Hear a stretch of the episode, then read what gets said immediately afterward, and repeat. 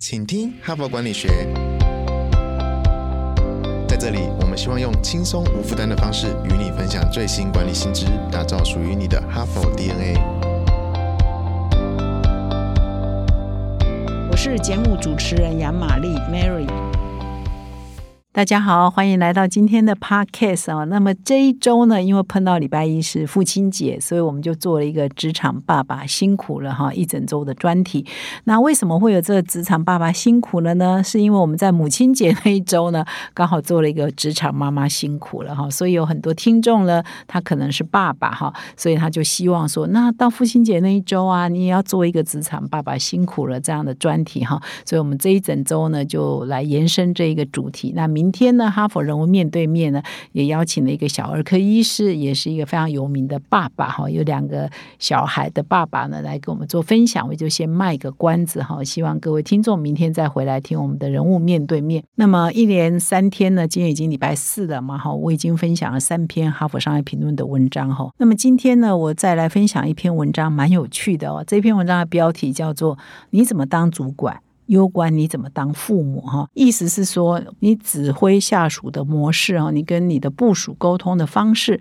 是不是很像你在家跟小孩子沟通的方式哈？那这一篇文章呢，就用这样来开始做延伸，我觉得蛮有趣的哈，也提供我们一个很好的反省啊。那这一篇文章的作者呢叫 Amy 金素哈，艾米仁书，那他是一家这个咨询顾问公司的共同创办人以及执行合伙人哈，做了很多。高阶主管的教练长达二三十年，那这一篇文章很新哦，在二零二二年的五月四号才发表的哈，在官网上你可以找到我们这一篇文章。那么这一个作者呢，也在哈佛商业评论出版好多书籍哦，比如说要如何成为领导人的五项基本原则，然后所以也是一个蛮多产的一个作者哦。那这一篇文章他就是在谈说，其实我们很多人的行为模式是蛮像的。你在家里呢，怎么面对你的小孩？跟你呢到办公室怎么面对你的部署呢？其实常常有异曲同工之妙哈。尤其是你家里头是青少年的小孩，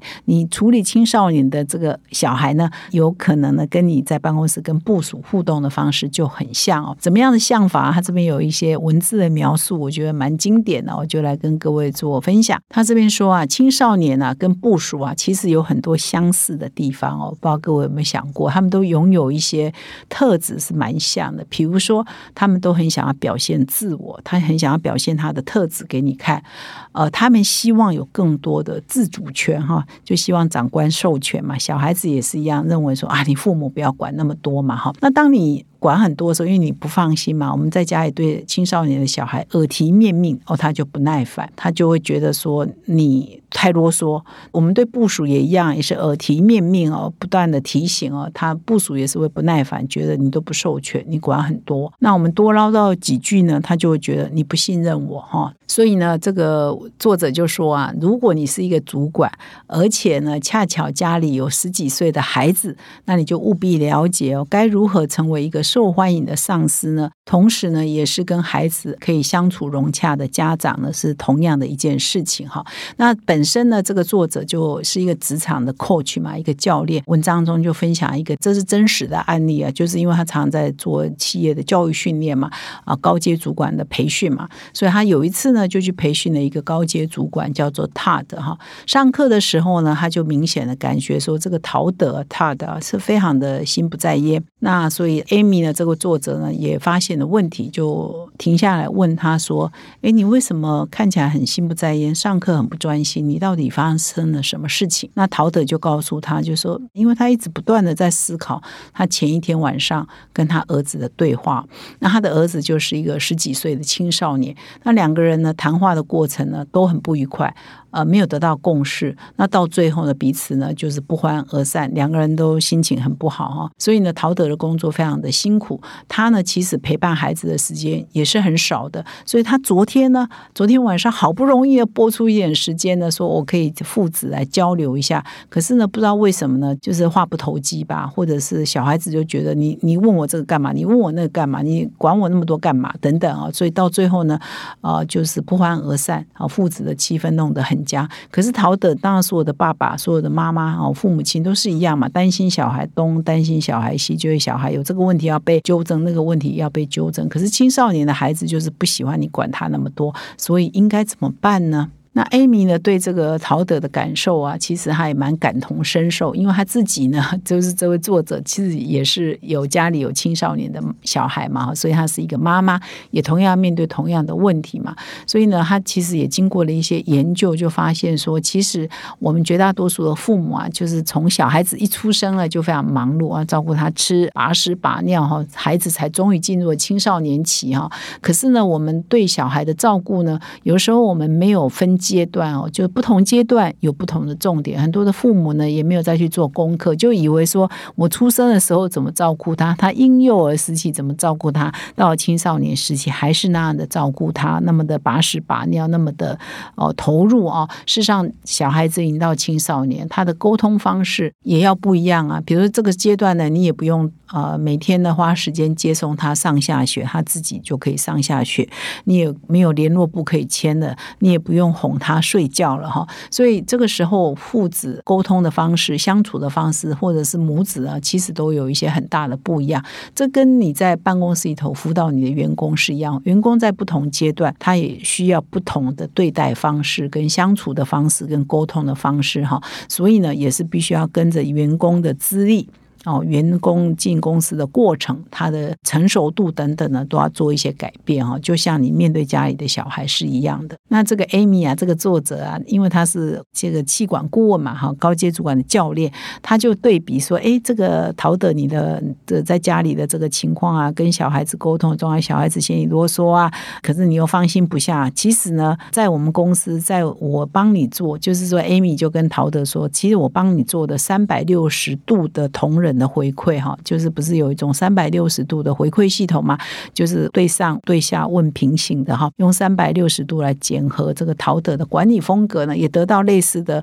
回馈哦，就是他的部署们哈都觉得陶德太啰嗦了。管太多了，管太细了哈，而且不放心，所以让大家都觉得他不信任哈。所以呢，他在家里，他小孩觉得他是这样，跟他在同事眼中的他其实是蛮像的哈。所以这就变成是陶德个人的功课要做，不管是他在职场还是在家里，都面对同样的问题，必须被克服。所以，Amy 啊，这个呃作者呢，就同步呢帮陶德规划他在家庭的沟通以及他在职场的沟通啊的角色的定位呢做改变，并辅导他怎么样调试这个心态。换句话说，他必须要接受他的员工已经某种程度可以独立自主了，他的小孩也是某种程度可以独立自主了，所以他必须要尊重哦他们的自主权，他必须要给予他们空间哈，承认他们已经呃某种程度的成熟了，所以要重新界定自己的角色跟重新培养新的沟通的方式哈，所以这个就是第一点，Amy 帮这个陶德做的规划。那这边有举一个例子哦，比如说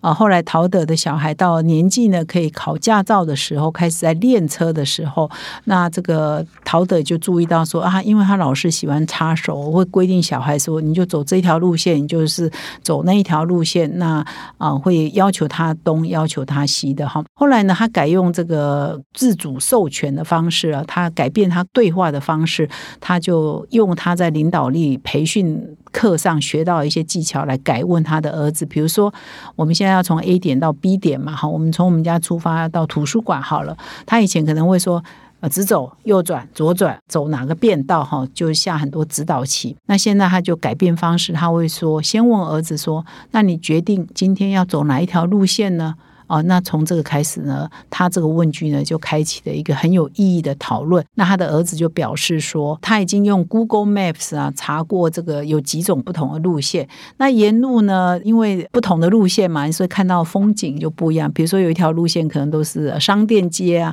可能有一条路线是路过公园啊，可能有一条路线是经过了什么样呃特殊的什么地标啊。所以呢，他说，哎，他的小孩说，哎，我很想要今天看看什么样的风景。啊怎么样的视觉体验不一样。所以今天呢，我决定要走这一条路线。那么当他小孩已经把他的路线选择说清楚之后呢，那陶德呢就认同啊，就跟小孩说：“哎，这不错啊，表示理解嘛，表示认同嘛。”那这样当然儿子也就很满意啦。但是呢，他就会又在提醒说：“啊，你在走这条路线呢，可以注意一下沿路呢会不会塞车的问题，你有没有考虑到啊？这个时段啊，车子好不好走，你有没有考虑到？就提出一些问句，再问他一下，说：哎，会不会刚好那边在游行啊，或刚好那边有个活动在举办啊？这个因素你有没有考虑到？哈，就他就在提醒一下他儿子哈。所以呢。从以前呢非常主导哈，非常 bossy 哈，就是老是要规定别人怎么做怎么做，这个习惯一改呢，也就开启一个非常良性的互动跟对话。儿子也觉得他得到尊重，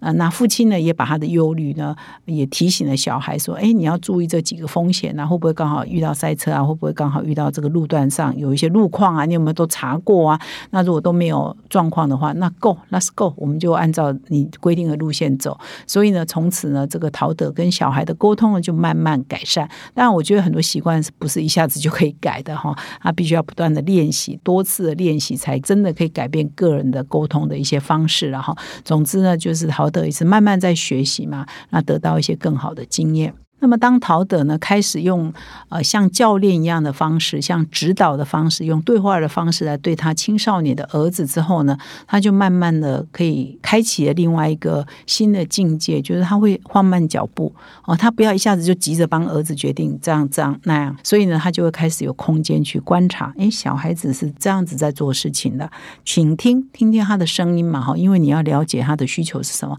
那设法。理解啊，他为什么这样做？他为什么这样做？他的心情为什么好？他的心情为什么不好？哈，设法去理解他，所以呢，这个病程进入一个更好的良性的循环。那蛮有趣的是，当这个陶德开始很努力的倾听小孩的声音之后呢，诶，小孩就敞开心胸，告诉更多他以前不会告诉他的事情嘛，哈，因为他现在觉得爸爸好沟通了嘛，就会慢慢的敞开心房嘛，哈。那他就令陶德蛮震惊的一件事情是说，哇，他的小孩最不喜欢爸爸怎样的突袭检查。他说啊，每次他难得有机会父子相处呢，爸爸呢就突然间想要确认一些事情，就像突袭检查。查一下，比如说突然间问昨天考试考的怎么样